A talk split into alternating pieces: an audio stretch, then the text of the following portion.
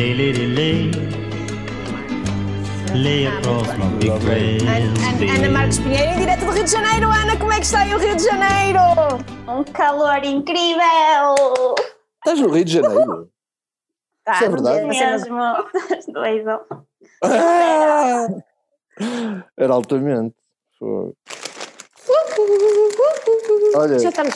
Pedro, sou o Adriano. Vais comer batata frita, Cândida? Vou, vou, tem que ser, senão se eu começar a beber. Olá, Pedro. O Adriano é o nosso estagiário. Sim, É estagiário, Sabes qualquer... sou. nota-se logo. Qualquer olhando, para a projeto. carinha, olhando para a carinha imberbe dele, este gajo deve ser o estagiário. E de roupão, está-se mesmo a esforçar para ter boa nota no estágio. Sou o mais velho, na verdade. Não, não és? Sou, És. sou. Claro, não vou perguntar a idade às senhoras, Claro. naturalmente. O- não, Adriano, eu acho que tu és mais novo do que eu. Não, sou de 78, por amor de Deus. Ah, então és mais velho. Pois. Adriano, eu gostei que tivesse dito não vou perguntar a idade às senhoras e não perguntaste a ninguém. Pois não. mas pronto. não sei o que é que isso quer dizer. E a ti Mas- também não. Pá, mas eh, deve ser da idade da Cândida, mais ou menos. Acho que vocês conhecem da escola. E arrancamos já com a entrevista? É já assim? A Cândida, É até, a última vez, até a última vez que a gente falou, tinha pai mais um ano que eu. Um ano e tal. Tenho, tenho mais um ano. Em princípio não deve ter mudado. Quer dizer, ela parou claramente nos 25. não é? Ela, ela, sim, mas ela Ah, tem mudado, ela tem mudado. Ela tem mudado. Por isso é que eu não estava na dúvida se ainda era um ano que a gente tinha diferença. Ela tem quê? Tu Mudado. tens mudado, Taninha. Ah, sim. Por Tu fora mudaste? não, Não é sobre por fora mim. não, desculpa. Por fora estás igual. Não é sobre mim. 25. Olhem, estou super feliz por estares aqui. Eh, há muito tempo que eu queria que tu, que tu fosses um convidado do nosso podcast e que as pessoas te conhecessem. Eh, Estou a adorar a tua barba, já há muito tempo que não. eh, que não eh, Estou habituada a ver mais farfalhudo para cima, mais Ah, farfalhudo para cima e agora está mais farfalhudo para baixo. Portanto, também há aqui uma mudança. A Eh, expressão é incrível. Estou habituada a, ver farfalhudo para cima e agora está farfalhudo para baixo. É assim para arranque, para primeiros 5 minutos do podcast. Está Sim, Não, sim. estamos bem, estamos bem. estamos- Olha, Lembra-te que isto hum, depois as pessoas vão ouvir, não vão ver. Estou só com um brinco porque caiu um outro brinco no caminho. Olhem, eh, este é o Pedro Fabião, meu grande amigo de sempre, eh, uma das minhas pessoas preferidas no universo. Eh, há muito tempo que eu queria que, que vocês o conhecessem e que as pessoas que estão lá em casa eh, que o conhecessem. Eh, o Pedro, nós já nos conhecemos desde os, se não me engano, eu tinha talvez 11 anos e tu 10. E estou a ouvir uma música? Não, não estás nada. Era eu que estava a tirar o som do meu telemóvel. E o Pedro, a primeira vez que, que te vi, lembro-me perfeitamente onde é que estávamos, foi um grande amigo nosso que nos apresentou, o Pedro Romano, e, eh, e ficámos sempre, tens-me acompanhado ao longo da minha, da minha vida toda. És, Sempre ao teu lado. Sempre ao meu lado. Ah, e da melhor maneira possível. Eh, és licenciado em Psicologia, se calhar algumas pessoas não sabem, e lembro-me quando nós estávamos na universidade e tu estavas a estudar Psicologia, corrige-me se estiver enganada, Estava, estava nessa altura, nessa altura houve um casting para a Operação Nariz Vermelho e eu lembro-me que houve, não quero dizer milhares, mas houve umas centenas de pessoas que foram a esse casting para serem colocadas na Operação Nariz Vermelho e tu foste escolhido, na verdade. A mim não me surpreendeu nada porque tu sempre foste especial e eh, eu sou testemunha que em todos os sítios onde, onde, onde eu ia contigo eh, e andávamos imenso juntos, sempre me lembro das pessoas reagirem de uma forma muito, de ficarem muito maravilhadas contigo, de ficarem muito interessadas em ti, de querer, de te ver a falar sempre com toda a gente, a conversar com toda a gente, mesmo com adultos, eh, e a impressionar as pessoas com a tua inteligência e com a tua exuberância, e sempre foste super eh, diferente e extravagante. E por isso, na altura, até nem, me foi, nem foi uma grande surpresa ter sido, ter sido selecionado, fiquei super contente por ti e eh, acabaste por passar vários anos na Operação Nariz Vermelho, foste diretor, chegaste à posição de diretor artístico e hoje o Pedro Fabião já não está na Operação Nariz Vermelho, mas anda pelo mundo fora a formar doutores palhaços, palhaços, entertainers e várias pessoas que até nem têm eh, a ver com o mundo do entretenimento. No fundo, a, a tua profissão é palhaço, mas é, uma, é um caminho muito sério que tu escolheste se calhar as pessoas não têm muita noção e eu gostava que tu nos falasses, fala-nos do teu percurso. Fala-nos da tua história. Meu percurso. Epá, primeiro é preciso perceber que o percurso eh, foi, isto parece um caos, não é? Quando uma pessoa olha para trás assim de repente, o que é que eu andei a fazer? acho, int- acho sempre interessante quando ouço uma introdução deste género porque começo sempre a pensar, ui, a, a memória é mesmo uma coisa super seletiva. Só se lembra das coisas boas. Ah, pá, eu acho que ah, nesse percurso é que- de que tu te lembras, eu também, para além de, às vezes, algumas pessoas gostarem de mim, como felizmente tive a sorte de, de ir encontrando, também me senti um ganda, pá, um desadaptado, que quem sou eu, porque é que as pessoas não gostam de mim, como toda a gente, não é? Ah, se calhar ah, um bocado mais, senti-me bastante desadaptado em várias alturas da minha vida, então tive que ir procurando aquilo que eu precisava para ver onde é que eu me adaptava, não é? E, e apesar de ainda depois do secundário eu queria ter ido estudar jazz, eh, mas não tive patrocínio nessa altura para isso, então o que é que aconteceu? Fui estudar psicologia, que era a coisa que eu pensei onde ainda dá para ver porque é que, eu, sou- o que, é, que é que se passa na minha cabeça, não é? O que é que está aqui, o que é que está a falhar, não é? Então fui estudar, porque a maior parte das pessoas que vão para a psicologia, toda a gente sabe, que é para ir perceber o que é, o que, é que há de errado comigo. Eh, eh, mas não quer dizer que não depois se tornem grandes terapeutas e não sei o quê, mas ah, o, o tema principal é que que- porque é que eu sou assim? Porque é que eu estou sempre a fazer isto? E, e pronto, então estudei psicologia durante o, o curso. Eu, já, eu não estava assim muito motivado para aquilo, então comecei a fazer teatro, fiz teatro universitário que em Coimbra é, tem muitos pergaminhos, é um teatro muito importante até na, na luta antifascista e houve grandes in- intelectuais do país que passaram pelo TEUC e pelo CITAC, que são os dois grupos de lá. Eu já tinha feito teatro em Braga, Em Braga, seja, sim. é Que impressionaste fixe- toda a fixe- gente quando fizeste sempre. Hã? Que toda a gente ficava impressionada quando te via no teatro. Sim, tipo, porque é que este gajo está a tentar ser ator, meu? Porque é que ele não tenta alguma outra coisa? Ficavam impressi- impressionados com a minha persistência. Eh, Não, e, não. não, acho que nunca se revelou um talento especial. Eu nunca fui um gajo muito talentoso para, para, o, para o palco. Mas, pá, depois fruto de muito, muito esforço e muita labuta, 99% de suor, já fui capaz de me começar a não envergonhar tantas vezes. Eh, e isso foi-se aprumando no, no- lá no teatro universitário também. Ah, o que eu ia dizer é que em Braga, nos anos 90, ah, havia, foi a altura das vacas gordas, havia muito dinheiro aí para as artes e para o teatro, então nós, a nossa geração, eu não sei também qual, qual é a vossa geração, o Adriano disse 78, é por aí, 78 até 80 e tais, ter nascido nessas alturas. Tive- fomos uma geração que teve muito ah, acesso a ah, coisas de muita qualidade no campo artístico, propostas de formação. Isto era importante porque, vindo do- dos anos 80 e do início dos anos 90, em que Braga era um deserto cultural, não é? aquilo era os ranchos e, e havia o escritor, o Sebastião Alba, que andava na rua, havia ah, dois ou três do jazz que também eram mais amigos, ou seja, toda a gente sabia quem eram os artistas de Braga, era uma classe, eram aqueles vão, juntam-se na brasileira e não sei o quê. Ou seja, não era um, um, um setor da sociedade tão alargado, não é? E nessa altura começou a haver cada vez mais eh, eh, atividades, e então tivemos a oportunidade de fazer formação e, e mesmo peças com o António Fonseca, com atores das telenovelas do, de Lisboa que vinham para cá participar. Houve coisas incríveis nessa altura. Nós fizemos Sim, com- coisas com muito giras, sim, com Exatamente. putos. Eh, ou seja, nós tínhamos 15, 16, 17 anos Exato. e, e punham-nos a nós também como atores. E pronto, e continuei um bocadinho isso em Coimbra. Epá, e, e tive um ano no Brasil também, em que fiz lá a minha primeira formação como palhaço. Eh, o objetivo era ter ido estudar psicologia, mas o Brasil tem assim fenómenos espaciotemporais, espaciotemporais sui generis, em que no dia em que eu cheguei começou uma greve da função pública que incluía as universidades, que durou quatro meses e dez dias. Então, aquilo foi uma giga-joga de andar ali todas as semanas a dizer sim, pá, isto, isto está prestes a, a encontrar aqui uma resolução entre os políticos e os professores. Ou seja, fiquei lá eh, quatro meses e tal a aprender bossa nova, a aprender capoeira e a fazer workshops de teatro.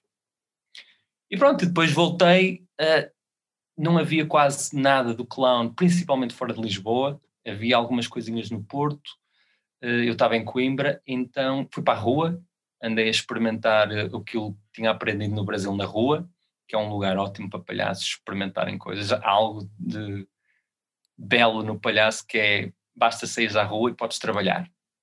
Podes, podes ganhar dinheiro, podes ensaiar. A Desculpa, rua é um espaço que dá para tudo. Mas espera, posso te interromper aí só um bocadinho? Claro. Tu passaste do teatro para palhaço, mas eu não percebi onde é que se deu o clique. Como é que, como é que essa transição ocorreu? Como é que... Opa, é assim, no, no Brasil, primeiro, eu, eu quando tinha pai 18 anos, vi uma peça da altura do, do Porto, acho que ainda foi anterior ao Porto Capital Europeia da Cultura. Sim, foi, foi anterior a isso. O Porto nessa altura andava com muito dinheiro nas artes também, então convidavam encenadores ingleses e tal, e eu fui ver uma peça eh, encenada por um Alan, Alan Richardson, que foi um exercício final da, escola, da Academia Contemporânea de Espetáculo, que se chamava Get Off My Garden. E foi Eu uma vi esse peça espetáculo. Que, a sério? Vi esse Opa, espetáculo. esse espetáculo mudou a minha vida. Eh, Uhum. E eu fui vê-lo duas vezes e tive uma epifania, tive assim mesmo uma coisa. Há pessoas que este é o trabalho delas. Foi Hum. aí que de repente abriu-se uma luz. Só que eu nunca imaginei, opá, isto é para super-heróis. Eu ri Uhum. tanto que eu pensei, só um super-herói é que consegue fazer isto. Hum. E porque o teatro que nós estávamos habituados, mesmo a comédia, nós só nos ríamos assim, às vezes no Herman. Aquele tipo de riso ah, descontrolado e que tocava no âmago, parece que, que a coisa atuava por si e nem, nem ativava uma parte mental, era só uma reação visceral. Eh, eu raramente tinha visto aquilo em cena, não é? Então aquele espetáculo abriu um caminho na minha cabeça de que há gente que faz isto. E depois tive mais experiências em teatro, em teatro físico, e quando estava no Brasil é que uh, apercebi-me que havia um, uma formação de clown e também trazia essa, essa memória e decidi fazer essa formação por causa disso. Mas tu sentias o apelo? De, tu eras o gajo com piada na, na turma? Tu, tu... Era. Na escola era completamente. Era sempre o centro das atenções, toda a gente achava-me piadão. Sempre tiveste isso contigo, desde pequena, sou testemunha. Pá, eu gostava de chamar o meu advogado, se é para estarmos assim contigo a trazer coisas do passado. Se tiverem pessoas no Facebook, se tiverem tem- pessoas a ver que tivessem andado na Carlos Amarante, escrevam aí se era verdade ou não. Opa, Mas isso eu- não é eu- necessariamente, nem sempre é necessariamente, quer dizer, nem sempre isso corresponde depois a uma, Hum. a uma vocação artística, Pois, eu diria, exatamente. não é? Nem sempre corresponde, eu também se- sempre fui uma Pois. pessoa. nunca- Aliás, eu acho que os gajos mais. piada, mas, ah, mas ah, pronto, sempre fui uma pessoa que liderei processos e eu quando subo para um palco sou bastante média, sou bastante mediana, sou, é, um, é um espaço em que eu me sinto mesmo desconfortável.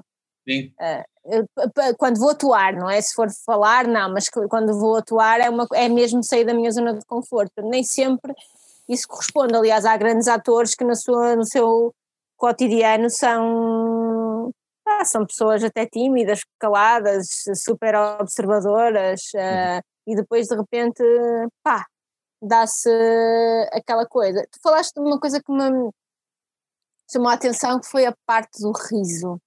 Ahm, tu, tu, achas que nessa parte de fazer, a- nesse trabalho de fazer as pessoas rir, ahm, e nesse riso que vem do, fu- do fundo, não é? Que vem de dentro, nesse riso descontrolado, ah, tu estás a fazer uma espécie de trabalho de psicólogo, ou seja, estás a libertar os males que as pessoas. Não haverá uma ligação entre essas duas coisas. Shhh. Podem estar a ouvir. Ah, há uma ligação, mas a gente não gosta de falar nisso. Ah, é assim, se a gente for meter a parte psicológica, o pessoal congela logo, percebes? Portanto, não podemos dizer isto em voz alta de que há, há ali uma parte psicológica. Quando uma pessoa diz, ah, o Pedro é licenciado em psicologia, o pessoal, ah, licenciado em psicologia. E quando eu digo que é palhaço, ah, ok, é palhaço. Ou então, também as pessoas têm fobia de palhaço, isso é. Eu ia é. perguntar isso. Há Yeah. homofobia a palhaços. Como é que resolves isso? Opa, normalmente pregando-lhe um susto enorme e com, com, com um choque terrível, um trauma, e depois as pessoas têm que se desemmerdar do trauma, não é? Há pessoas que ganham, dinheiro bruta então. Olha, eu tenho um amigo, um amigo que é artista plástico, não sei se ele nos está a ouvir, ele costuma ouvir-nos, que é o Rua Domingos, é um grande pintor. E o Olá, Rua, é um Olá, Rua. O Rua é um homem adulto. Ah, a Cândida, já o conheceste, Cândida, eventualmente? Uma vez falei um bocadinho com uma ele. sim. vez. Ah, é uma pessoa muito das minhas relações e o, o Juan é um homem crescido, cheio de medo de palhaços. Ah, e não sei se isso vai lá com um susto. o Juan tem mesmo Pá, olha, até um desenho animado palhaço. tens Ele, um espaço pequeno com o Juan, estás a ver? Um espaço com pouca área, Eu acho Como- que ele não vai querer. com a chave, na- dá-me a chave da porta. Deixa isso comigo, porque pá, ou a pessoa morre ou cura, estás a ver? ok. Há, há métodos, são métodos sensíveis que, que eu utilizo para, para. Olha, por falar em sensibilidade, ah, eu lembro-me quando tu foste para o Nariz Vermelho, uma conversa que nós, que nós tivemos, porque eu estava muito curiosa acerca do trabalho que tu fazias com as crianças e com as famílias hum, das crianças, e tu ainda estiveste lá há bastante tempo e poderás de certeza passar um testemunho super interessante e, e- e importante para as pessoas em casa compreenderem por onde é que passa esse trabalho, não é? E eu lembro-me na altura de tu me- dizeres que o objetivo dos doutores palhaços irem ao hospital e intervir com essas crianças e com as famílias não era pôr propriamente as pessoas a rir, até porque não estavam numa situação em que o riso ah, muito profundo ou muito descontrolado ou muito visceral fosse benéfico. Eu gostava muito que nos falasses do teu percurso no Nariz Vermelho a esse, nessa vertente psicológica, nessa vertente humana hum, que tu fizeste e em que intervieste. Pá, há um lado artístico no trabalho de palhaço hospital, mas há um lado humano super forte. Portanto, ah, nós costumamos dizer que somos metade palhaços, metade pessoas, porque há alturas em que temos que reduzir muito o nível da, da personagem do palhaço e de repente tornarmos muito mais próximos daquilo que é a nossa realidade, não é? Daquilo que é. Eu costumo, eu costumo, eu- há, uma, há uma imagem que eu gosto muito para a atuação de um palhaço que é de um cavalo e de um cavaleiro, em que o cavalo é o palhaço, é, é parte instintiva, é parte selvagem, é parte criativa, é parte sensível, emocional, ah, impulsiva, não é? E, e depois tens uma parte que tem que ser o cavaleiro, porque o cavalo sozinho pode ser perigoso. Um cavalo demasiado selvagem, num local de risco, não é? É demasiado perigoso. Então tens de ter também um bom palhaço, tem que ter um cavaleiro super eh, perceptivo e atento e sensível, que consegue proteger não só as pessoas do, do cavalo, não é? Da, da intensidade, da força, do- da loucura, mas também o próprio cavalo, não é? O cavalo também se pode. E é muito importante, o, o palhaços têm muita experiência, porque normalmente têm ca- cavaleiros muito desenvolvidos e aí precisas de estimular muito essa parte mais ah, gratuita, mais livre. Mais, como é que tu consegues enfrentar um cavaleiro que já tem muitas camadas de experiência e ao mesmo tempo manteres a capacidade de surpreenderes com algo que está a brotar de ti e, do, e do- dos outros, não é? Que, que é suposto eh, levar-te para uma novidade, levar-te para uma surpresa, levar-te para uma transformação. Consegues é? concretizar, consegues dar-nos exemplos de abordagens que tu tinhas com as crianças e com as famílias? Ah, consigo, consigo. Para Ah, nós, para nós conseguirmos imaginar o que é que é o trabalho de um, de um palhaço num hospital. claro. Para, Então, ti, para ti deves conhecer perfeitamente, mas nós que estamos deste lado e ouvimos falar do nariz vermelho, calhar não conseguimos nem sempre imaginar que tipo de Sim. abordagem então, porque é que esta, porque é que esta associação é tão importante, porque é que esta intervenção é tão benéfica para, para as pessoas que estão a passar por esses momentos. repara, imagina, tens uma criança e um dos pais junto à criança. Acabaram de ser internados. Aquilo que tu tens ali, que encontras ali é um cotidiano que foi completamente ah, disru- houve uma disrupção brutal naquele cotidiano. Às vezes são coisas muito simples, de resolução simples, e a carga de tensão não é muito elevada. Muitas vezes há pelo menos uma incógnita grande. Não é? O que é que vai acontecer? Então há uma, uma situação de suspensão. e tu entras num quarto e sentes, sentes muitas vezes isso, essa, essa, essa tensão do quarto de o que é que me está a acontecer, quem são estas pessoas.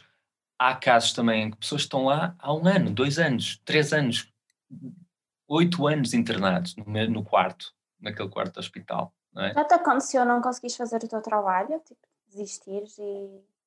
Tipo, aqui não dá. Ah, Já me aconteceu ter que dar o braço a torcer e estar a tentar e perceber, ok, daqui não posso pedir mais.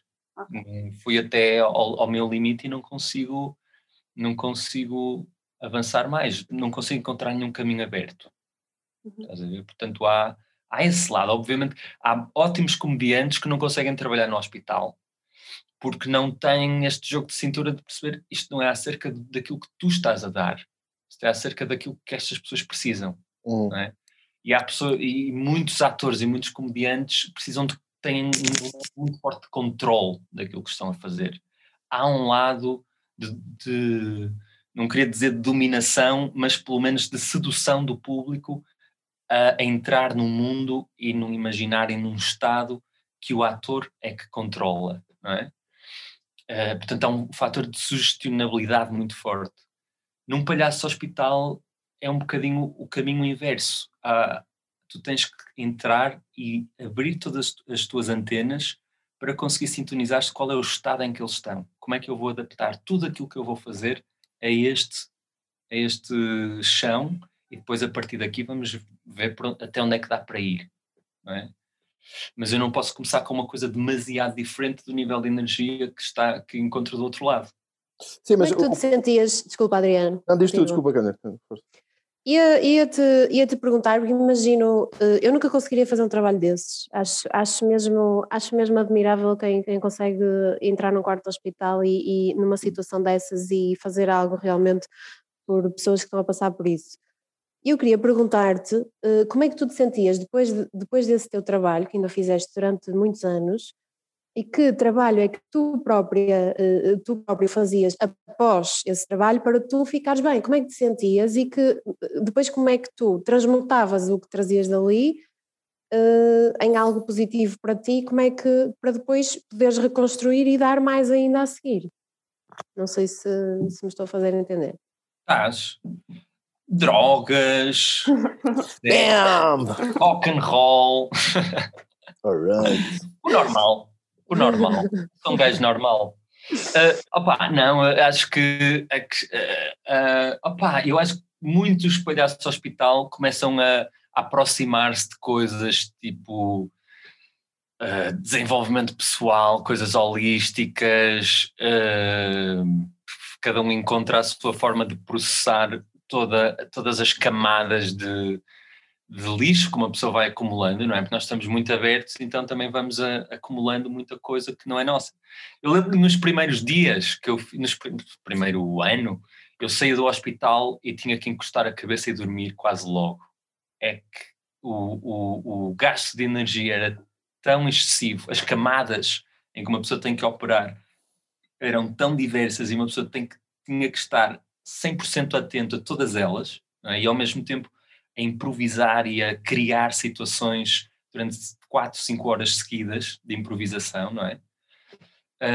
Opá, sempre com, com esta questão de qual é o estado da criança, qual é o estado dos pais, eh, qual é a proximidade que eu posso ter da criança, que eh, máquinas é que estão aqui em funcionamento, que fios é que estão, qual é a patologia da criança, eh, que, horas é que a, a enfermeira está aqui, a, está no quarto anterior, vai entrar Tu neste acabaste por saber isso tudo, não é?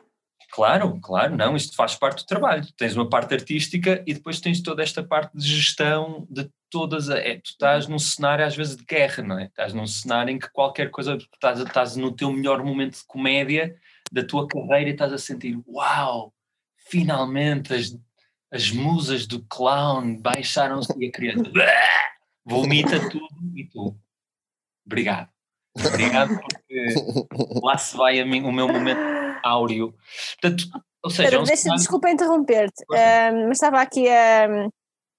Imagina que te tenha acontecido, acontecer-te uma semana, ires fazer o teu trabalho e na semana seguinte ires voltar a fazer o teu trabalho, ires ao mesmo quarto e determinada criança não estar naquele sítio porque não tinha conseguido resistir. Aconteceu-te? Como é que geriste essas situações? Aconteceu várias vezes, claro. Ah, a Taninha não consegue aguentar estes, estes momentos. Ah, Ai, agora já consegues? Ah, está bem, está bem. já voltou. Ahm, O que é que eu ia dizer? Opa, é assim, obviamente que são momentos muito delicados, não é? Me- tanto esses momentos como os momentos em, em, em que a gente tem que entrar em quartos em que sabe que provavelmente vai ser a última vez. Se calhar isso até é mais difícil. Ah, saber que as pessoas têm um diagnóstico, ah, uma criança tem um diagnóstico eh, terminal e que provavelmente está nos últimos dias, não é? Isto, pá, tu sabes, entras num quarto e, e há, uma, há um estado de uma sensibilidade muito aguda. É, é preciso uma pessoa entrar lá, perceber isto, há aqui uma, uma sensibilidade muito aguda, há aqui uma crise brutal, pá, e a minha solução era eh, estar, não é? A primeira coisa que tu tens que te abrir é conseguir estar presente neste, neste tipo de cenário sem querer estar a mudar as coisas, porque uma pessoa quando está nestas situações, uma pessoa normal, pá, sente o que é que eu posso fazer, o que é que eu posso dizer, como é que eu posso atuar, que, como é que eu posso ajudar. Tu como palhaço tens de ter muito claro qual é o teu foco, não é? Porque se tu entras, pá, nós não somos médicos, eh, nós vemos no hospital, ainda por cima, eu como psicólogo tenho treino até para ver coisas que, que muita gente não vê à vista desarmada, não é? De, de- de estados, de coisas físicas nas crianças que tu notas mesmo que vêm de, de traumas e de negligências e de muitas camadas de faltas, não é?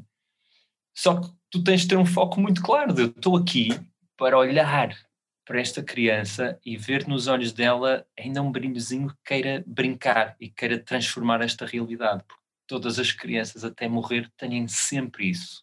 Têm sempre alguma coisa dentro delas que ainda consegue olhar para uma situação e ver para além dela, ver um imaginário, ver um- uma, uma possibilidade de sonhar um bocado, não é?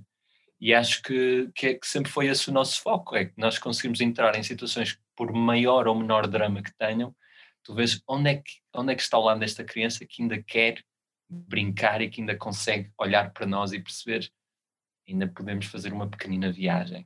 Uhum. Pois, porque eu, eu- vejo aqui, eu sou estagiário, e eu estive a fazer o trabalho de pá, casa. tu, tu fazes as per- perguntas Eu tive, eu tive a ver as regras do jogo aqui no site do, do Nariz Vermelho e há aqui um aspecto que eu acho que é fundamental, é que o palhaço de hospital descon- desconstrói a realidade, mas não a encobre, portanto tu, quer dizer, não vais lá criar ali um, um cenário fictício em relação àquilo que está a ocorrer, portanto a, a empatia, que é- acho que é a base do humor, porque hoje estive também, a propósito desta entrevista, a ouvir o grande Ricky Gervais eh, em torno da- da- do humor e hum, a primeira, a primeira anedota foi um homem das cavernas que bateu com a cabeça e o outro que estava a olhar começou-se a rir daquela história porque criou essa empatia. E, e esse trabalho, principalmente num, num hospital eh, tem que ocorrer muito, nós colocarmos um bocadinho no, no, no papel do outro e saber o que é que é melhor para ele, não é? Sim. Opá, é assim, eu não te digo que não seja. Nós queremos transformar. Uhum. Nós, se ficarmos lá na situação, também podemos ficar num lodo de que é depois muito difícil sair, não é? Uhum, Porque isso, uhum. é assim, gente que vai lá com bom coração e que só vai lá para estar com eles também. Há muita gente que pode fazer isso. Há muitas senhoras voluntárias eh, nos hospitais que vão lá fazer voluntariado com muito amor para dar, eh, com muita capacidade de estar ali a falar com as pessoas da situação que elas têm. Também não é esse o nosso papel. O Uhum. nosso papel é encontrar o, o lugar onde as pessoas estão e levá-las a fazer uma transformação, levá-las a ver tudo aquilo com outros olhos, Uhum. levar a, a- pegar naquela massa de emoções sem nome e de, de um- um Uhum. estado um bocadinho eh, que as pessoas ainda não conseguiram processar e de repente levar aquilo numa direção em que aquilo tudo pode ser descarregado, pelo menos durante momentos as pessoas podem descarregar aquele peso e podem de repente voltar a sentir leveza, voltar a sentir eh, a capacidade de ver as coisas de vários prismas diferentes e de sentir essa ligação que a descarga emocional provoca em mamíferos superiores. Estás a ver que é, os mamíferos superiores têm isso congenitamente. Nós eh, temos inscritos no nosso património genéticos formas de, em conjunto, libertarmos as tensões uns dos outros. Hum. Eh, e é, é, é, é por isso que se calhar nós funcionamos melhor ainda como grupos pequenos, tribais, do que com, como megas sociedades em que as pessoas estão aos milhões e milhões de a viver no mesmo espaço, não é? Hum. Acho que aí é que já não, já não somos tão programados para fazer. E, e esse processo de, de- de- do palhaço do hospital é um processo que tu vês mais como intelectual ou é um processo mais emocional? É intelectual, eu tive que ler Descartes, tive que ler Derrida, tive que ler Wittgenstein, ah, Nietzsche foi a minha principal fonte de... não, não tem nada de intelectual. Eu tive... Eu tive Eu estava a fazer aquela cara. Olha, Oh, o. Nietzsche, o Nietzsche Oh, para palhaço do hospital é top. O Nietzsche para palhaço do hospital é muito bom, pá. É bom porque o Nietzsche tem uma Tem, evidência que dá esperança, não Não, é? e tinha assim uma cena também com cavalos, não sei se vocês sabem, eu também tinha uma cena com cavalo. E também devia dar no cavalo, portanto tem tudo a ver com o palhaço hospital. Não, Eh, estamos a falar com uma pessoa que era tão palhaço, tão palhaço quando era adolescente, que eu lembro-me de uma vez estar a, estar a ouvir uma conversa tua com, com outra pessoa e a pessoa, acho que era a falar de Nietzsche, acho que era a falar de Nietzsche. Tu estavas a a falar. ver, estás a ver Adriano? Não era bluff. Eh, Sim, porque isto era, um, isto era um adolescente com umas conversas muito à frente. Ia falar com não sei quem, eh, e não sei quem dizia que tinha lido um livro eh, que, di- que claro, cachimbo, ele já me tinha avisado que ia fumar. Ah, eu só estava à espera 3, 2, Não, é não pegues fogo à barba. Falar de Nietzsche, Claro. vamos falar de Nietzsche. Vamos lá. Então o outro, o outro gajo dizia, dizia já não sei o que, ah, porque ele depois dizia tal, dizia isto e aquilo, e ele, a certa altura na conversa, queria ganhar a conversa e disse: Não, não, porque depois ele escreveu um livro a seguir em que já dizia o contrário. E o outro, ah. E eu, fogo, tu tiveste mesmo, tu já leste assim tantos livros de Nietzsche? E o Pedro Fabião vira-se para mim e diz: Não, não li nada daquilo, só disse que era para o gajo estar calado, que era para eu a conversa. É, Espetacular. Espetacular. Tu achas que és uma pessoa engraçada? Tu achas que tu, tu nessa altura tinhas a noção que eras engraçado? Porque tu já me disseste uma vez num jantar em Lisboa que eu achei um piadão. Estava a jantar contigo e com a tua mulher, com a Jamie. Beijinhos, Jamie. Hum. E, eh, e tu dizias beijinhos para a Jamie para o Samuel. E tu dizias, a Jamie não acha que eu sou engraçado. Não se ri. Foi por Tu isso que eu me casei com ela. engraçado? Foi por Ela isso que eu me ri casei com ela. Não acha Que que é eu estou engraçado? É uma das pessoas com que eu, pá, com que eu me identifico. Ela tem uma reação que eu compreenda às minhas piadas. Estás a dizer, ok, agora tudo aquilo que eu achava que eu era, ela está-me a mostrar. Percebes? Portanto, eu casei-me com uma pessoa que realmente me mostra a merda que eu sou. E é, isso é muito bom. É muito bom. É que ela não se ri mesmo. Não, não se ri, não se ri. Não Ela é ri. completamente. Ela, Nesse assim. caso, eu diria que tens que ir mais fundo para ela se rir. Ela também Ah. trabalha em teatro, hã? Ela, ela, ela na Austrália, Opa, olha, fala baixo que ela pode ouvir. ela, ela é uma grande é que é problema. atriz. Ela é uma grande É. atriz. E, E muito agora já conhecida está o na Austrália. Muito conhecida na Austrália. Ela vem na capa das revistas caras da Austrália. Faces. Ah, ela participou naquela, na série mais conhecida da Austrália. Como é que se chamava? Home Away, não era?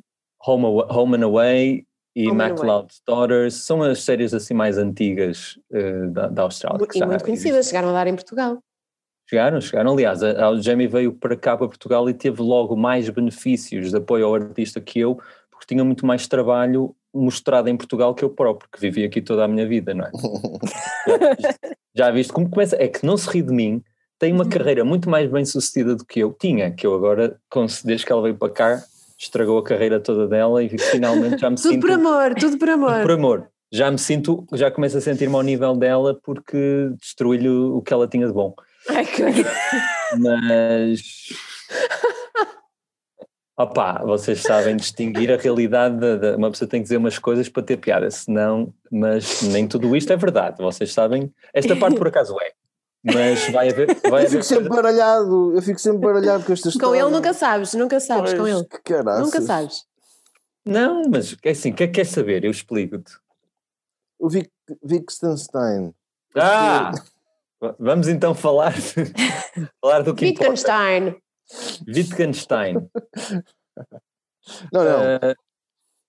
Ah, opá, Mas por foi- acaso tu hoje estás com um certo ar de, eh, de Wagner. Sabes que o Wagner, além de ser eh, compositor, hum, escreveu sobre muitas coisas e era, foi uma grande influência para o Nietzsche. O Nietzsche adorava o Wagner, adorava e odiava. Na realidade, o Nietzsche odiava e, e amava tudo.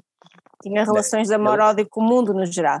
E adorava aquilo- e amava o Wagner. E tu estás com um certo ar de Wagner. E há bocado o cachimbo parecias mesmo o Wagner, quando ele falava da Acende arte o e a cachimbo. Acende o cachimbo. Sim. O cachimbo da paz. Sim, ah, mas estás a falar do Adriano, não é? Não falar de ti. De mim? O Adriano não parece o Wagner. Não, Não parece. Não, o, Ad- o Adriano parece o Nietzsche. O Adriano parece o Nietzsche. Eu sou o Wagner. Ai, que Talvez. amigos! oh, Bromance. querido. Olha, mas espera Ai, aí. que amiga! Sabes o que, é que o, sabes que é que o Nietzsche gostava mais do Wagner? Era a mulher dele. Oh, Olha, oh Nietzsche, seu taradão. Não parece Nietzsche, que o Nietzsche. Nietzsche. Eu acho que o Nietzsche era demasiado complexo para gostar de mulheres ou de homens. não, não, não, não. Ele, ele propôs três vezes casamento à, à Para Maria. o que é que ela acabou de implicar, que quem gosta de mulheres é básico, mas pronto. Não, não, acho que o- não, não, o Nietzsche tinha, é Esse, muito. esse é um dos problemas do feminismo. O Nietzsche não tinha tempo. o Nietzsche era um gajo muito ocupado. Os homens Ah, têm eu uma incapacidade de pensar em várias coisas ao mesmo tempo e o Nietzsche pensava mesmo naquelas coisas que ele escrevia. Isso- é impossível isso é um ele mito. também ter tempo para mulheres. Isso é um mito. Essa coisa de que os, há uma coisa em que os homens conseguem sempre pensar ao mesmo tempo que outra, é sexo. Qualquer, coi- qualquer coisa que estejas a pensar, tu consegues ter uma ereção ao mesmo tempo. Seja, podes estar a, a pensar, tipo, quando a minha, amo- a minha avó morrer, o que é que eu vou fazer? Tipo, Para quem é que um fica a texto? mobília? Caramba. Para quem é que fica a mobília? Exatamente. Os naprons, os naprons mais caros da minha avó têm que ser divididos. Como é que vamos fazer isto? E de repente aparece, passa alguma coisa, ou um, um cheiro, ou não, opa, não sabes o que é que é. Não sabes o que é que é e só notas, pronto. Já é que- fui. Já fui, já fui. Olha, eu tenho o meu computador no colo, estás a ver? Oh, oh, Adriano, Adriano, obrigado. Para quem obrigado está- por ilustrares, por ilustrares. Quem nos Opa, só a ouvir, o meu computador começou a levitar um pouco e a imagem começou a fugir. Adriano, Oh. tu és o meu Wagner. És o meu Wagner. ai. Ana Marques Pinheiro, queres pôr ordem nisto, eventualmente? Eu não também sei. acho. Exato. Olha, Pedro, eu estive a ler hum, aquilo, aquilo que tu fazes e Muito percebi, bem, Ana. também fiz o trabalho de casa. Ah, e, e sei que trabalhas com organizações, com empresas, eu queria perceber qual é o, teu tra- o trabalho que fazes lá, o- em que contexto é que, é que fazes esse trabalho nessas, nessas empresas? O contexto é ganhar bué de dinheiro. E, Pronto. Este gajo ganha dinheiro a ser palhaço. oh Cândida, oh Taninha, Não me chames Cândida. Eu chamo-te Cândida, eu gosto, eu estou autorizada. Não, há quem possa chamar Cândida. Ele já me conhece desde pequenina. Claro. Uh, é que tu tens, a- estás aí, está escrito Cândida Pinto, eu gosto, eu quase que disse Cândida Pinto. Uh, mas que, é- qual, foi- qual era a pergunta? O que é que fazes nas empresas? Ganhar Ah. dinheiro. Empresas em concreto. Ganhar dinheiro. Ganhar dinheiro. Opa, ah, das empresas, não era Ana? Hum, Desculpa, que a tua, pergunta, a tua pergunta até tinha uma, uma certa pertinência e, e eu acho que merece uma, uma resposta. Foi uma boa pergunta. Foi uma boa pergunta e nota-se que houve pessoas aqui que se prepararam, que não estão preocupados com cavalos ou com mulheres das outras pessoas, realmente fizeram uma boa preparação. Então, eh, é assim, aquilo, aquilo que eh, o, o hospital, um espaço como o hospital, que é um espaço de crise, de emergência, é um, é um espaço em que há uma suspensão da normalidade, não é? Eh, a razão pela qual nós eh, fomos para o hospital, nós os palhaços, é porque de facto era necessário nesse contexto algo que estivesse focado principalmente num lado ligado à, à, à, à transformação, às ligações humanas e à alegria, esta, esta capacidade que nós que, que já referimos de libertar a tensão através do humor. E o humor não é só o riso, não é? O humor é qualquer libertação emocional. uh, e transformação emocional. O Adriano aquilo, adorou. O Adriano. Tá. Adriano, Adriano eu, sei, eu, eu sei, eu, eu, eu vi na tua cara que houve também algumas reservas no meio do do, da adoração, mas já, já daremos lugar para essa questão, porque eu acho eu, eu e tu temos uma ligação especial eu sei o que é que tu vais Eu dizer. também estou a sentir, neste retângulozinho do Zoom, Não é? estou a sentir. Não é? Ai, Há química. Mas então, nas- nós começamos a perceber cada vez mais, nós, quer dizer, não são assim tantos palhaços a trabalhar em empresas também, isto não se tornou ainda. Não, há muitos espalhados nas empresas. Dá, Ah, desculpa, vou-me Ah, corrigir. mas, Mas, mas não a é. que- trabalhar, Nem a todos têm trabalhar, graça. Sim, sim. Opa, mas a questão é que lá eles não ganham dinheiro pelas piadas que fazem, não é? Eles ganham dinheiro por outras coisas. Mas aquilo, aquilo que nós começamos a notar nas empresas foi que eh, esta necessidade de realmente as pessoas terem um espaço não totalmente pragmático e utilitário e, ou utilitarista eh, de eh, estar focados em tarefas, estar focados em objetivos, estar focados num- numa missão, numa ou em, muitas vezes em coisas que não têm congruência nenhuma, não é? Ou trabalhos que no fundo, em termos de sentido último, não, eh, para muita gente não acrescenta muito o trabalho que faz- fazem. Cada vez mais as empresas tentam criar uma experiência para o trabalhador que é, não, não envolve só um trabalho, é quase um- uma missão de vida, é, é um envolvimento eh, espiritual quase, que também acho isso um bocadinho contestável, mas eh, muitas vezes há uma anomia muito grande, de, se eu não estiver aqui quem é que estará, não, não, é, não são as ligações humanas o mais importante. E na verdade, eu acho que cada vez mais as pessoas percebem que é uma coisa hoje quase lugar comum dizer-se que as empresas são as pessoas que fazem as empresas, não é? E enquanto de antes, aqui se calhar uma mentalidade mais ligada a um regime quase militarista, hierárquico, de eu sou o chefe, tu fazes aquilo que eu, que eu mando fazer, eh, e a questão hierárquica é muito forte, a questão de tu é suposto fazeres isto, eh, de repente as pessoas começaram a perceber que esse, esse esquema já não se adapta já não se adapta minimamente ao esquema social que temos hoje em dia, que é um esquema de transformação vertiginosa em que as pessoas têm realmente de ter uma capacidade muito grande, proativa, de se adaptar cada uma à mudança no seu eh, nicho, no, no- no- na- na- nas, nas suas tarefas. E que a própria liderança tem que mudar. E, e houve muitas, muitos grupos, muitas empresas, muito, muita, muitas partes de empresas que, que têm tido muitos problemas nessa mudança.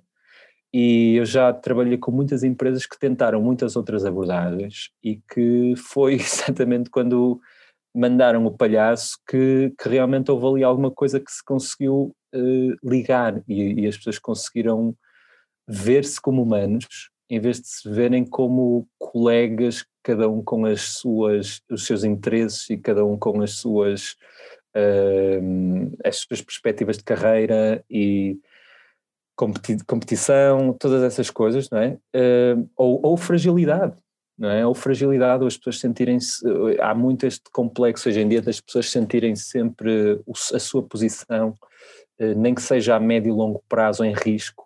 Então isso leva a, a e, e há uma promoção das pessoas mostrarem a sua autenticidade, serem honestas, se poderem ser vulneráveis para poder eh, expor em grupo eh, as coisas que estão a ser, ser, a ser difíceis para poderem ser ajudadas, mas depois ao mesmo tempo há uma coisa muito insegura de, de laços nas empresas em que as pessoas nunca se sentem realmente, pá, se isto correr mal, se calhar vou ser o primeiro a, a, a pular fora, não é? Então há aqui questões que são humanas, eh, que estão no fundo de muitas dificuldades que, que as empresas têm tido de, de realmente criar equipas, de criar confiança, de criar uma boa comunicação entre as pessoas. E Sendo pronto, que- eu, Sendo, Sim. sendo que a comédia é, é um pouco também a aceitação das nossas próprias falhas, da, da- da nossa própria idiotice, não é? Nós, ah, ao aceitarmos que tropeçamos, caímos numa poça, molhamos todas as outras pessoas, nos vamos rir, pá, a gente, se aceitarmos que isso nos pode acontecer, levantamos e andamos para a frente e, e é isso. E no, no final vamos todos morrer, não é? Como já diziam. Isso é Eu um pensamento, no fundo, interessante. No final vamos todos morrer. Ah, É, mas eu mas é gosto- verdade. Mas, mas o Ricardo Araújo Pereira fala muito acerca disso. Eu gosto muito dele também, enquanto humorista, enquanto pensador, e ele aborda muito essa questão de que eh, o humor foi a solução que ele encontrou para lidar com esta eh, coisa eh, que, que vai terminar, que é a vida. Ele, ele diz uma coisa que a mim me, me impressionou muito num, num debate num- com padres acerca da, da- da religião e da crença e tudo mais, que a última coisa que ele pensa quando vai deitar as filhas é que elas vão morrer. Como é que a gente lida com isso? Pá, temos que nos rir um bocado, por amor de Deus. É aceitarmos a nossa finitude, é aceitarmos as nossas eh, fragilidades eh, e, e rirmos um bocado disso e andar para a frente. Por isso é que bebemos cerveja, não é? Para a gente se rir com mais vontade. Não sei, Sim. não sei, não, não sei se é, não sei se é muito isso. Eu, eu, eu lido, lido mais ou menos com as minhas vulnerabilidades, mas há uma coisa que eu lido mesmo mal, que é com a ideia da morte. É uma coisa mesmo, mesmo violenta. Lido mesmo mal. Eu gosto Hum. de acreditar que há, há pessoas que não, nunca vão morrer. Ah, e, e pronto, e não, e não é. Não, não, não tem exatamente graça, Pedro, mas ah, vamos falar de coisas bonitas e de coisas eh, interessantes e de vida. Não há nada mais bonito que a morte. Meu Deus do céu, estás, um bocado, estás a ficar um bocado Nietzsche agora, Olha, está-te a Nietzsche. fugir. Nietzsche. Caso, olha, por acaso, eh, eu não tenho muito medo da morte eh, e já há bastante tempo que E eu não tenho medo da minha, tenho medo dos, dos que me são próximos. Sim, Eh, pronto, sim, Da claro, minha não, pronto, quer dizer, até porque O da minha, que, o que eu realmente tenho muito medo, muito medo, e acho que ambas estão relacionadas com o riso e com o humor, eh, é de não viver, de eh, tem- podias dizer, olha Taninha, vais morrer daqui a dois meses. O meu medo não era se calhar, o meu maior medo se calhar não era morrer daqui a dois meses, não É, o era que é o que eu vou, dia o que é que eu vou chegar fazer? a minha morte ou a dor que ia sentir ou, ou, ou o medo daquele momento, mas até lá eu não viver. Isso sim ater- aterroriza-me. E acho que tanto o medo de morrer ou esse pânico perante aquele momento, não é? Que acho que todos nós. Olha, até um filme muito engraçado que é o Big Fish, em que ele sabe, sabe como é que ele vai morrer. Aquilo é um alívio ao longo da vida dele, como ele sabe que não é assim que vai morrer, vai se aventurando, vai sendo corajoso, vai não sei o que, é muito engraçado esse filme. Eh, E ambos, ambos, no fundo, a morte está muito relacionada com o humor, Hum. Eu rimo sempre em funerais. com o riso, com a... Não é? Que Agora eu- vamos contar uma história engraçada. Na, na- na altura da, na altura da faculdade, uma, opa, uma avó de um, colega, de um colega de faculdade, um amigo de faculdade, já não me lembro exatamente, morreu atropelada, tipo, na BCI, uma cena, na circunvalação, uma cena tipo parva. Pronto, e então fomos ao funeral, eh, eu e um grupo de amigos. Então, um amigo meu, por acaso, um, colega, tinha um sentido de humor mesmo espetacular, mas é daquelas pessoas que têm sentido de humor, mas que de vez em quando põem mesmo o cérebro em descanso, de- tipo. Ver- Lembram-se daqueles telefones antigos que vocês tiravam da cena e punham ao lado? Ele Sim. fazia isso ao cérebro, punha ao lado. E então eh, chegou à beira do, do, do jovem, cuja avó tinha. Ai meu Deus, que medo. Começa aí. Bicho. Alô? Ainda diz Olha. ela que a, morte, que a morte não tem piadas. Olha Então para não isto. tem. Olha, Olha para isto. Olha, já não consegue. Que falta de profissionalismo. Que falta de Espera aí, profissionalidade. espera aí que eu tenho um truque. Chega à beira da, da- do, do rapaz, cuja avó tinha morrido repentinamente, e diz-lhe: Olha, pronto, olha, obrigadinho em continuação. Ui, Obrigadinho em continuação. ora bem. Pois, que é o que a gente diz que também quando vai ao café dá para tudo, na verdade, não é? Olha, continuação, é lindo. depois continuação. Continuação é, é esperança. Ora bem. Eh, não sei. O dia que eu disser continuação e estiver a falar a sério, mandem-me um chapo na cara, por favor. Não, mas o outro fica a olhar para ele e ele não percebeu, nós ficamos assim em pânico a olhar e ele chama-se, não, isto que disseste. Disseste ao tipo, obrigadinha pelo funeral. em continuação. Estava a ser um funeral bonito. Eles, sei lá, dedicaram algum do, do investiram naquele Ela foi funeral. atropelada na circunvalação. Eh, tipo, foi Não só para, tanto, eh, percebes? Eh, Ouve, ninguém não o, pessoal, o pessoal que está a morrer normalmente desenvolve um sentido de humor espetacular. Tipo, uma coisa que nós aprendemos com palhaço hospital é se vais entrar num, num quarto de hospital, principalmente se estiveres tipo num hospital de cancro, não é uma boa pergunta entrar e dizer Olá, tudo bem? Tudo bem? Portanto, E quê? Está tudo? Está tudo. Então, que tal o dia até agora? Opá, a gente, a gente mesmo com este treino todo há sempre um ou outro Bem idiota. dispostos? Sempre! Aquelas pessoas que dizem sempre bem dispostos. Sempre, sempre. Então, continuação. Não, a, a cena, a cena que, que é engraçada é que mesmo, mesmo com este treino todo, há sempre pessoas que, idiotas, palhaços, que entram e esquecem-se. E de repente estavam a pensar na morta bezerra e entram. Ah, Olá, tudo tudo bem? E às vezes tens, tens crianças, ou mesmo pais, ou, ou pessoas mesmo com cancro até adultos e tal, a dizer sim, vou morrer daqui a dois meses. De resto está tudo bem. E nós. Mas eles próprios são os primeiros a dizer este tipo de piada. Yeah. Estás a ver? Uhum. E, e riem-se. Uhum. E riem-se. Isso é uma cena espetacular. De repente parece que entras em contacto com uma sabedoria que, que só está acessível. Opá, eu ainda bem que tenho, que não sou assim tão sábio para já. Mas Olha, Pedro, eu lembro-me nos anos 90, quando nós crescemos cá em Braga e assim, havia muitas pessoas, sempre tu vestiste de uma forma muito exuberante, muito extravagante, sempre experimentaste. Ah, lembro-me uma vez estar no Chave de Ouro e estava estava a minha turma toda, as raparigas todas da minha turma, no Chave de Ouro e, um, e eu olho pelo vidro do Chave de Ouro alguém diz, vem aí o Fabião, eu olho pelo vidro do Chave de Ouro e tu vinhas para a escola com o fato de casamento do teu pai que era bege justo, uma camisa branca assim de folhos e, e de sapatilhas. Vocês não estão a ver a figura. Este gajo ia para a escola de uma maneira. De, era todos os dias uma novidade. E eh, eu habituei-me sempre a ver, pronto, a lidar um bocado com o preconceito das pessoas relativamente à tua imagem, ao teu aspecto, numa altura em que não havia assim tantos, tantos putos em Braga com uma imagem tão alternativa, não é? Estamos a falar de, de canalha, estamos a falar de um puto de 17 anos, pronto. Um, não havia em lado pessoas nenhum. até- Não havia em lado.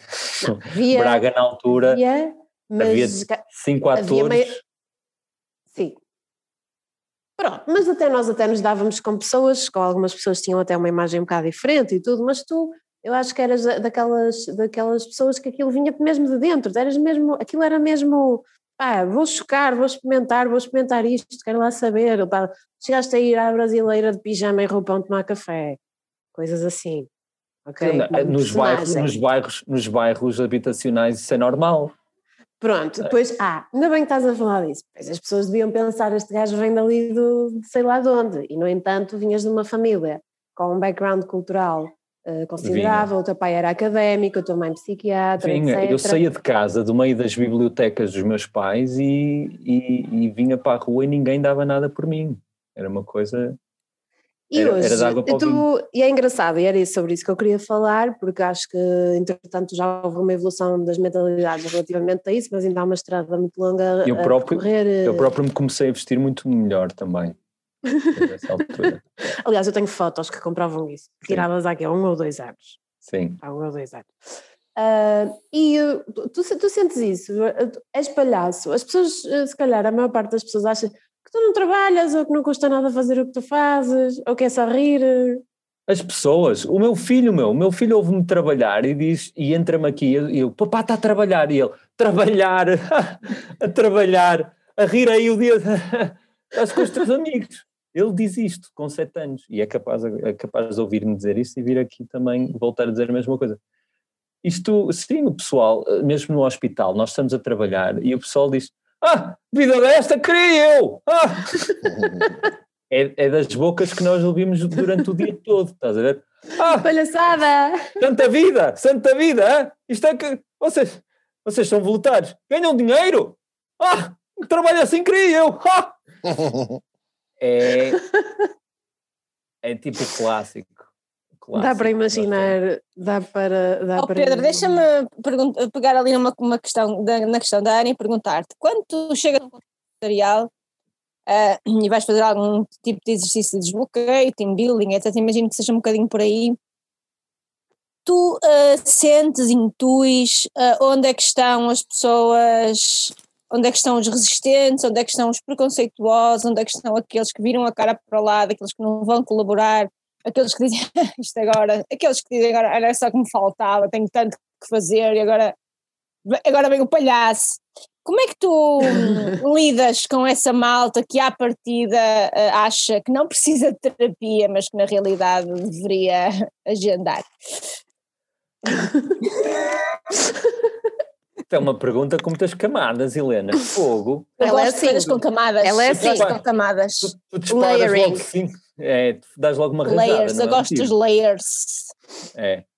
Eh, então, opá, eh, deixa-me ver se eu consigo focar-me, pelo menos num, num dos trajetos. Estou curiosa É. em relação à, à resposta. Então, eh, assim, obviamente, obviamente que esse é o meu trabalho. Se eu vou, se eu vou trabalhar na linguagem não verbal, se eu vou trabalhar na, na capacidade de tu eh, leres as outras pessoas, se eu não for capaz de o fazer, a coisa começa logo totalmente ao lado, não é?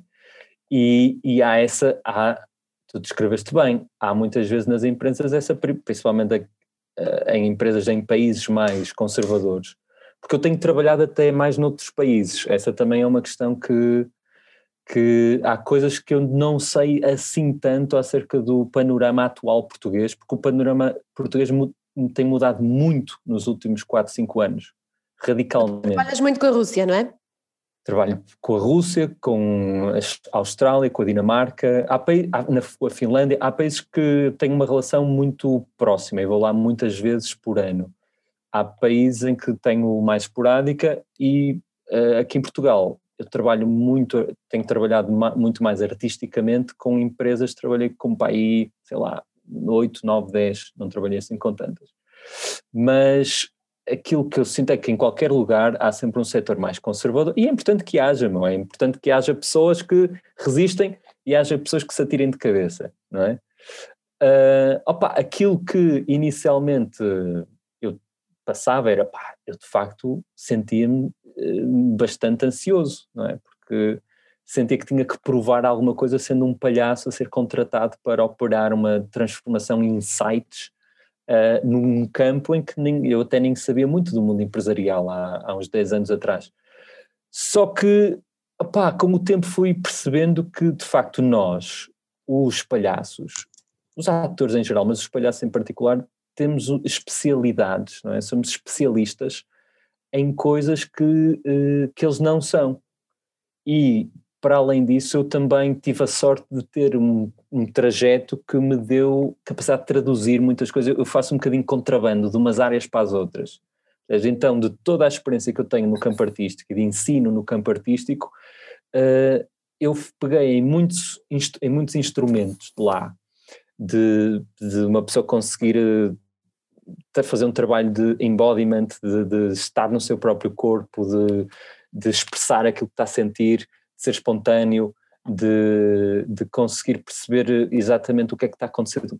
Isto é das mais importantes de treino de um palhaço ao hospital, perceber o que é que se está a passar do outro lado. Não é? se, tu, se tu não és uma pessoa extremamente sensível, como palhaço ao hospital, estás sempre a fazer merda. Pode-se dizer merda aqui, não pode? Pode, pode dizer Podes. tudo. Eu própria, de vez em quando, digo bastante. Ok. eh, então, eh, onde é que eu ia? Ah, pronto. Então, obviamente que a gente, que, que com, o, com o passar do tempo comecei a sentir, peraí, há imensas, eu de facto tenho aqui imensa coisa que vai ser uma novidade grande para, para esta gente. Pelo menos o, o, o caminho que nós vamos tomar até chegar a certas percepções e a certos insights eh, vai, ser, vai ser novo. E além disso, há uma coisa que eu adoro, que é eu coloco muito rapidamente as pessoas numa posição em que já não há volta atrás. Se deste este passo, a partir daqui já não podes, já, já tens que continuar para a frente. E há porque repara, se tu pões pessoas do mundo empresarial, primeiro faz uma pequenina in- introdução para as pessoas perceberem, ok, este gajo sabe do que é que está a falar, traz um enquadramento, isto tem um foco, isto tem uma duração, ah, e este é o trabalho. Fiz, ok, esta parte já relaxa um bocadinho. E depois, então vamos fazer agora aqui uma coisa muito levezinha e põe as pessoas a fazer, por exemplo, um círculo em que cada uma se vira, viram-se todas para um lado e tem que colocar as mãos nos ombros do colega da frente. Pá, tu não sabes o que é que isto é para a malta de uma empresa. Ter pessoas num círculo a tocarem-se, toda a gente a tocar-se, é uma cena surreal. E depois tens que olhar para todas as pessoas e primeiro perceber, estás a respirar, toda a gente se começa a rir, porque toda a gente nota que ninguém está a respirar. Uh, o próprio Adriano está a ficar ou com tesão ou está a ficar nervoso com, esta, com este exercício. Portanto, reparem, reparem, de certeza que é um gajo que já trabalhou em algum momento no mundo empresarial. Estás a ver? Mas já toquei em, em algumas pessoas, foi Nossa! Adriano! Sorry. Helena, estás a responder é- à pergunta? Exatamente. Não, hum, mais ou menos, eu não sei, não é, Adriano? Ah, Adriano, quero Temos avançar para as perguntas- perguntas do público. Ora, perguntas do público. E temos então Pedro Quintas, o nosso fiel Quintas, beijinhos! ouvinte. Pedro Quintas, um grande abraço para você, que também é do teatro.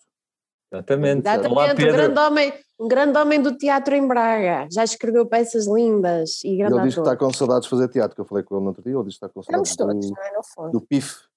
Está com Do saudades do PIF. E do Beijinhos para o PIF. Características importantes para ser um bom palhaço? Pergunta Pedro Quintas. Ah, características importantes. Ah, cara, é que que eu conheço tantos palhaços tão diferentes uns dos outros ah, e tantas culturas diferentes que é muito difícil dizer. Opa, eu acho que em primeiro lugar há, há que, as pessoas têm que ter uma generosidade. Antes disso, acho que têm que ter um bocadinho de narcisismo. Acho que são pessoas que têm que, de alguma maneira, sentirem-se atraídas por estar no centro das atenções. Uh, se tu não tiveres um desejo, nem que seja secreto, por mais tímido que sejas, de ser o centro das atenções, não vais sobreviver muito tempo, porque é uma vida dura também. E há que haver um elemento de prazer a sustentar aquilo tudo. Uh, acho que também tens de ter uma capacidade de. Uh, uma sensibilidade grande.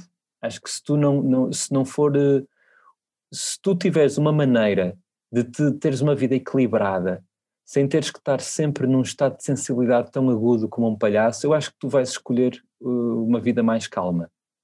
Hum. Portanto, acho que tu tens que ter, uh, tens que ter algum trauma, um bom trauma, não tem que ser algum. Qual é o teu? Opa, o meu, pai, pá, duas arrobas de, de, trauma, eu tenho uma, assim, um carregamento interessante, meu. Uh, mas estavas mesmo. A, tu queres que eu agora faça terapia aqui em direto? Não, não, Adriana? não. A tua mãe era psiquiatra, não é? É isso que isso está aqui a tornar. Há um personagem A mãe, a mãe Ah, do tá Pedro. Há um personagem Beijinhos. do. A minha mãe é psiquiatra. Cristina e Manel. Qual é Eu- aquele personagem eu- dos eu- gajos eu- geeks? Aquela série que. Faz a pergunta do público, Adriano. Ah, tá bem. Mas diz lá os traumas, agora quero saber. Não queres nada. Oh, não agora tem. vai- Os traumas, Achas- dele, achas os que- traumas dele são auto-infligidos. Ah, Achas que há, achas que é, achas que é, é preciso dizer mais, só, de- só disseste tenho uma mãe psiquiatra, precisas dizer mais alguma coisa. Ah pá, por favor, meu, pensa um bocadinho, Adriano, ser um bocado Nietzsche. Mas, é, Mas qual era aquela Não. série que eram todos cientistas? E, ai, como é que era? Big Bang Theory. Exato, e havia um personagem que a mãe era, era psiquiatra ou psicanalista, ou lá que era, e, e olhava sempre para o filho do, do- do- Era o Leonard. Acho que talvez, e olhava sempre ele como um objeto de estudo científico de, de, de Era psicanálise. Leonard. porque- Cada um deles. Ah, essa estranha. série é engraçada, porque todos eles realmente eram um. Portanto, é isso. E, e todos eles pensavam em- sempre imenso em sexo. Em sexo, todos taradões. Exceto, exceto o principal, o, Sheldon. Sheldon. É, eram todos taradões, taradões, mas eh, feios. Mas Sim, feio. horríveis. Pronto, Well, não o que é que eu é? posso Well, dizer? Eu não- Continuem, continuem a traçar o meu traço psicológico e físico. Não, mas sabes, olha, sabes que o Pedro Fabião, lembro-me uma vez, nós termos ido ao Palácio de Cristal, quando tínhamos pai 17 anos, faltámos às aulas, e fomos para o Porto, para o Palácio de Cristal. Vê se lembras disto. dele faltar. Não te lembras, nunca faltaste às aulas, pois não, Pedro? Não, eu eu não, a. Taninha, a Taninha de certeza que está a confundir com outro gajo qualquer. Da, da... Diz, diz, Taninha, continua essa história. aulas. Claro. Beijinhos, professor Hortense. Ahm, Professor Hortense! Ela manda sempre. Uma querida. Agora é diretora da Casa Amarante. Hum, e fomos para o Porto para uma feira que havia no Palácio de Cristal com, com uma cena assim de subculturas, uma coisa muito underground e não sei o quê. E tu viste lá uma, uma coisa que dizia Ugly is Beautiful. E vieste para a minha mãe e disseste: Olha, diz ali, Ugly is Beautiful. E eu, e tu achas? Lembro-me de estarmos a falar disso, e tu achas, porque eu não sou nada, não era nada assim, não é? Não tinha nada dessa coisa, até achava que tu eras muito giro, mas depois escondias, tipo, vinhas o cabelo muito cor em cima da cara, e parecia que até nem querias ser bonito, parecia que querias Estás ser a ver como eu melhorei? Estás a ver como eu melhorei? Sempre tiveste isso desde puto, é engraçado. E, e lembro-me das raparigas todas, ah, ele é tão giro, mas ele esconde a cara e não, parece que não quer ser giro, sempre tiveste isso. E depois disseste assim: ah, não é bem ugly is beautiful, eu, eu acho mais strange is beautiful. Lembras-te de dizer disso? Opa, não, mas que bonito. lembro-me, nunca mais me esqueci. Olha o Vicente Strange. Cassel. O próprio Jim Morrison tem uma música linda. People, Are Strange, que é uma das suas músicas mais stranger. que é uma das suas músicas mais bonitas, é do disco Strange Days, que por acaso tem palhaços na capa. Estás a ver? Lá Exatamente. está. Ahá. Segunda Sim, meu pergunta do completa. público. Segunda pergunta do público. Que Então, tem tudo a ver com o que estávamos agora mesmo a falar. Sofia Saldanha, futura convidada deste Sofia podcast. Saldanha! Sofia, vamos te convidar, Sofia querida. Já está convidada neste momento, não é? E- Se estiver a ouvir, Sofia, vais cá aparecer um dia. Eh, pergunta como é que alguém pode ser tão lindo? Olha, vou confessar uma coisa. Eu, quando éramos novinhos, eu tinha muitos ciúmes da Sofia Saldanha, porque eu sabia tu gostavas muito dela. Mas porquê é que tinhas ciúmes? Porque ela era muito fixe, e muito intelectual e muito inteligente. Mas tu também gostavas de mim? Já vais tarde, não é? Oh, agora, eu gostava Taninha. Pedro Fabião. Oh, Taninha, estes anos todos, isso tu agora é que me dizes isso, caralho. yeah. Opa, passei, passei a minha vida. Olha, eu- tu não imaginas os anos que eu passei a pensar em ti, meu. E tu só agora é que me dizes isso. Yeah. Tiveste que ir à Austrália buscar uma mulher para esquecer a Tânia aqui, em Portugal- a Tânia, Cândida, aqui em Portugal. Opa, e olha, isto, é- isto está-me está-me a afetar o coração, eu digo-te já. Isso é verdade, Taninha. Olha-me nos olhos. Gostaste, gostaste de mim? Oh, diabo. E porquê é que nunca me disseste? Está tão acting esta cena, está bem acting, parece uma novela, parece uma cena daquelas novelas da TVI, mesmo que eles gravam. Brinde lá para cá. Brinde, print screen. Oh, peraí. olha, a que horas é que isto acaba? Porque Agora, temos que vais fazer um print screen. Temos que falar. Mas ah, ah, eu agora descobri como é que posso terminar uh, uh, uh, o live no Facebook e nós podemos continuar aqui a falar. Não, mas nós agora Ah, temos, é? cada um de nós tem uma vida, desculpem. Ah, é isto. eu próprio tenho que ir eh, agora fazer acabar uma coisa. Não, agora Então vamos pegar nos nossos capos, uh, copos, brindar ao Pedro Fabião. Obrigado por estar Vamos cá. brindar. ao- Eu hoje estou a Gostei beber água de das pedras. Há dias assim. Tive um almoço complicado. Pedro, olha, adorei conhecer-te, foi espetacular. Ok. Nada. Eu quero muito que vocês conheçam o Pedro em pessoa. Espero que um Pois dia é. possas vir, eh, possas vir fazer coisas na empresa onde eu trabalho. Isso já vieste, já vieste à DST?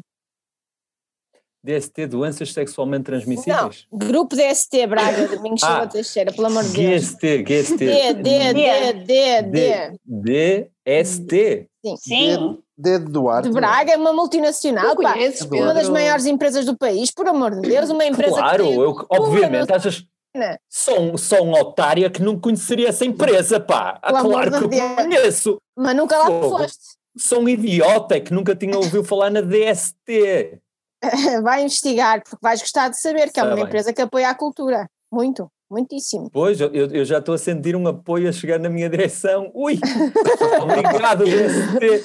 Eu sem o teu apoio. Não, mas acho que, acho que podias fazer um trabalho e, portanto. Olha, quando conheceres esta empresa, sem dúvida que vais ficar surpreendido. Com muito gosto. Atenção, a gente está aqui a brincar, mas obviamente que eu tenho um lado eh, responsável e que consegue manter eh, um, um objetivo eh, em Contactos mira. empresariais, consegues fazer Sim. contactos empresariais. Esta, esta, esta Money, conversa money. foi das coisas menos direcionadas que eu fiz nos últimos tempos e queria-vos agradecer por isso, porque acho que coisas não direcionadas escasseiam no mundo atual eh, e tudo tem de uma, toda a gente consegue fazer pontos nas entrevistas. Eu adorei não conseguir acabar nenhuma resposta.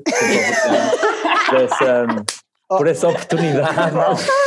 Muito Para isso, vais, para isso vais a podcasts profissionais com jornalistas. Pelo amor de Deus, então. Exatamente. E, e também gostei muito de vos conhecer, opá, de certeza que nos vamos juntar eh, numa, pro- proximamente. Nós queremos fazer um, quando for possível, queremos fazer um- uma grande festa, tá? Eu, eu, Sim, um gala, jantar gala. com todos os Mas eu gostava os que fosse um jantar gala, mas tivesse um- uma festa a partir de uma certa hora que fosse realmente um arraial minhoto.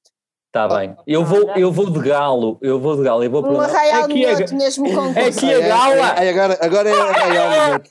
No início estão a falar ai, os ranchos folclóricos e não sei o quê. Fica arraial já a saber, com, ao Fabião, eu pá, nos anos aquela 80, malta 90, mesmo. toquei cavaquinho no rancho folclórico e, e levei a peito aquilo que tu disseste, que estavas a dizer, ah, só tocar no rancho folclórico. E olha, isso, Não, não quer dizer que Estou não magoado. seja bom, mas Espera, era só calma. isso, não havia mais Não, nada. ó, calma. Estou Adriano, peraí, não, va- não vamos, não vamos nos tornar agora sectaristas e extremistas, meu. Eu- eu- Isto é tudo o que eu não estava à espera que acontecesse aqui. Então, ah, eu, eu falei, eu falei na questão do, do- do- da música folclórica porque era uma coisa que era, havia uma supremacia de 95% da música folclórica na Meu cultura amigo. bracarense. Não havia nada melhor, o que é que queres?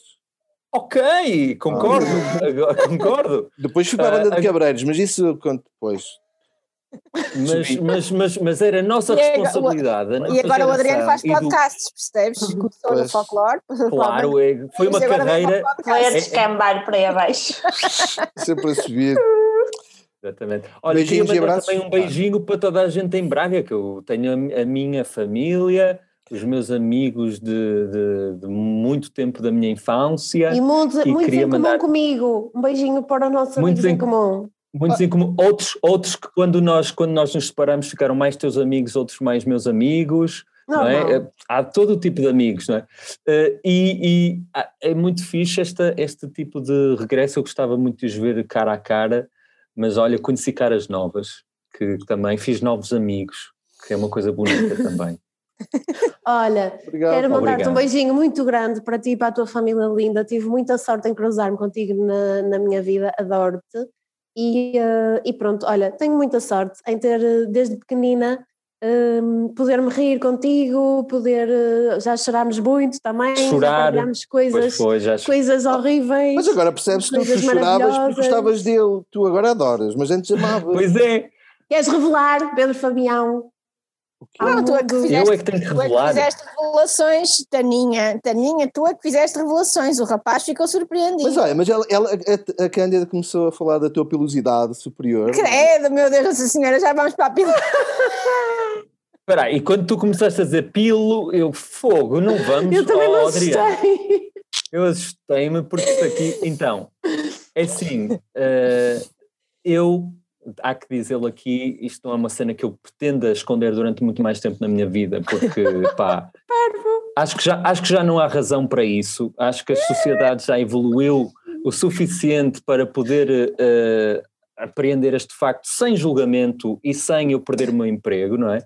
Mas eu e a Cândida Pinto, eh, mais conhecida por, em esferas mais eh, familiares por Taninha, tivemos um relacionamento. E, e foi um relacionamento que não foi assim tão breve, principalmente na idade em que foi. Eh, eu acho que, pronto, por causa da idade dela, eu nunca falei disto, porque ela tinha 16 anos e nós não foi uma coisa só platónica. E, e, e acho que, pronto, agora a sociedade já consegue, se calhar, perceber o, o que é isto num homem, não é? De gostar de uma rapariga jovem, 16 anos. Ai, E pronto. Isso aconteceu. Eu, pronto, Tânia, não sei se tens alguma coisa, não sei se tens alguma coisa a acrescentar, se isso foi complicado tabu, para ti. ele está a tentar explicar o que é que era o tabu. O tabu é que eu tinha Era o tabu. 16 anos e ele pai 15 anos e meio.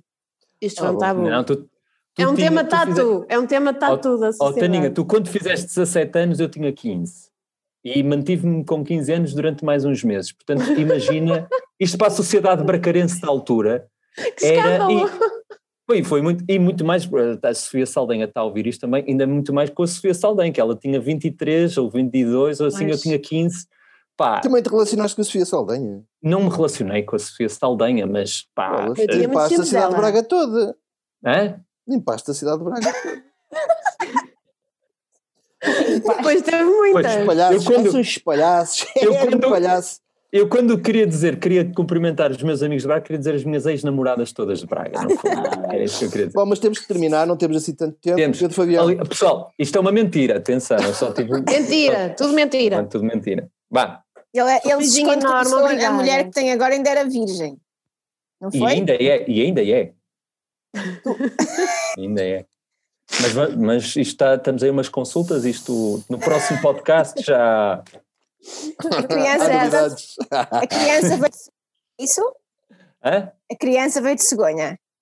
Opa, tu nunca ouviste falar na, na, na, na, na Conceição, Santa Conceição, Imaculada. Ah, sim, sim. Imaculada. Imaculada Conceição, era isso que eu queria dizer. Adriano, isso é uma Sem carica no teu mácula. nariz. Uma carica Eu- no nariz. Eu estou solidário com a Operação Nariz Vermelho, pelo amor de Deus. Estás a Ai, ver o- o, tu és o melhor estagiário de sempre. Aquilo é uma versão Operação Nariz Vermelho para os alcoólicos anónimos.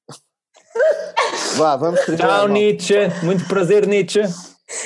Meus amores, um beijinho, que Beijinhos. saudades. Um beijinho tchau. enorme. Beijinhos, Até breve. tchau. Beijinhos, até breve. E acho que Ai, terminamos. vocês, Eu acho que nós terminamos isto, mas continuamos a falar, acho eu. estamos a falar, mas Espero eu. Espera aí que eu não tenho É sequer. para tirar foto? Olha, foi Já tão divertido. já tiraste, já tiraste a Mas vamos tirar mais meia dúzia. Mas tirar nas individuais e fazemos aqui. Lay,